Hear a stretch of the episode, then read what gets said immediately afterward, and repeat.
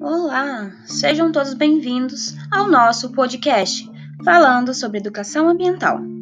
Hoje falaremos sobre a aquariofilia como ferramenta de educação ambiental para a conservação da biodiversidade. Mas o que é aquariofilia e qual a sua importância para a educação ambiental? O aquário é um ambiente pequeno que nos permite trazer para casa um elemento vivo da natureza e que nos oferece a possibilidade de viver diariamente em contato com a natureza. Ter um aquário requer alguns conhecimentos básicos. Através de um tanque ou num pequeno espaço dentro de casa, podemos descobrir uma parte e até certo ponto desconhecido.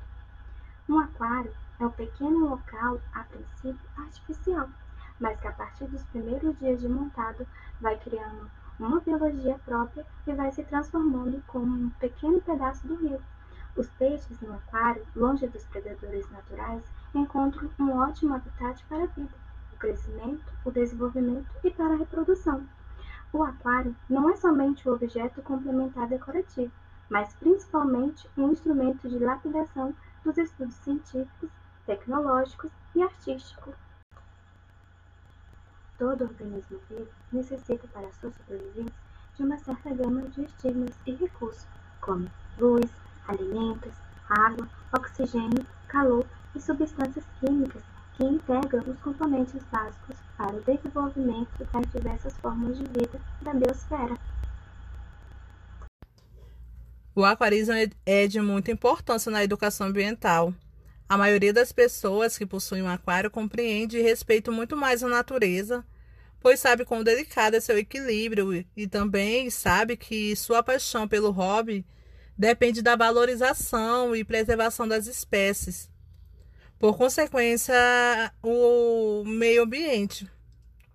Por meio desse significado mais sério, o aquarismo ganha um sentido mais amplo, o que leva, né, o que resulta à formação de um ser humano mais consciente na proteção do ambiente natural. Essa conotação tem um significado profundo, pois o atual avanço nas tecnologias sempre coloca em segundo plano a necessidade básica de preservação ambiental. Hoje, o aquarismo sofre muito com a expansão das fronteiras agrícolas, que alteram os cursos de, de água, poluição, ocorre poluição e pesca excessiva. Enfim, com toda a degradação do planeta. Devido à contaminação dos rios nos últimos anos, surgiu a necessidade de se cultivar as espécies em cativeiro, o que recebeu o nome de agricultura. Para esta prática, é necessário compreender os fenômenos ambientais, para que possamos garantir a sobrevivência das espécies. Essa atividade amadora é desenvolvida há muito tempo no mundo inteiro e no Brasil há mais de 30 anos, quando o único preocupado em preservar era o próprio aquarista. Muito antes de se pensar em criar peixes e camarões para alimentação humana em grandes fazendas aquáticas, o homem já criava peixes em cativeiro por puro amor à natureza.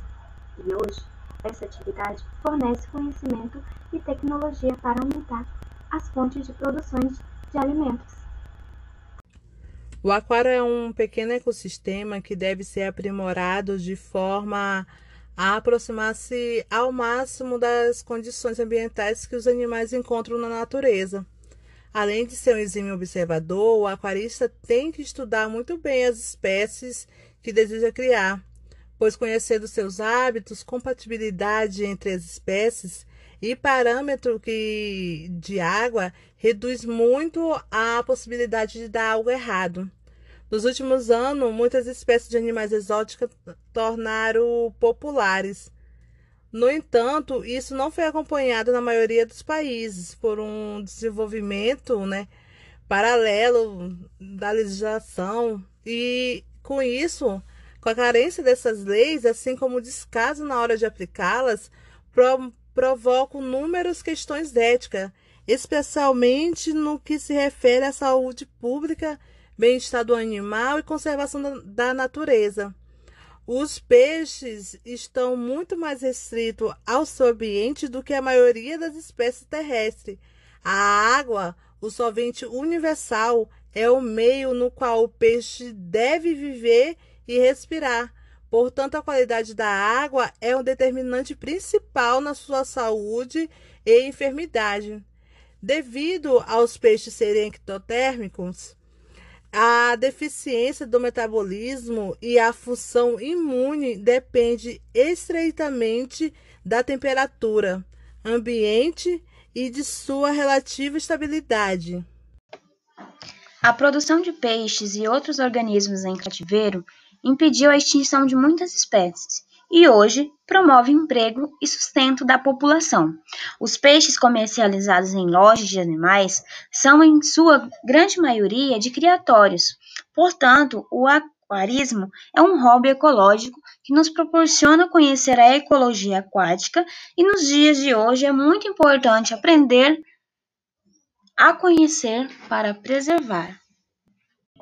A metodologia do presente trabalho é uma revisão bibliográfica de livros e artigos recentes publicados em revistas de aquarismo por biólogos.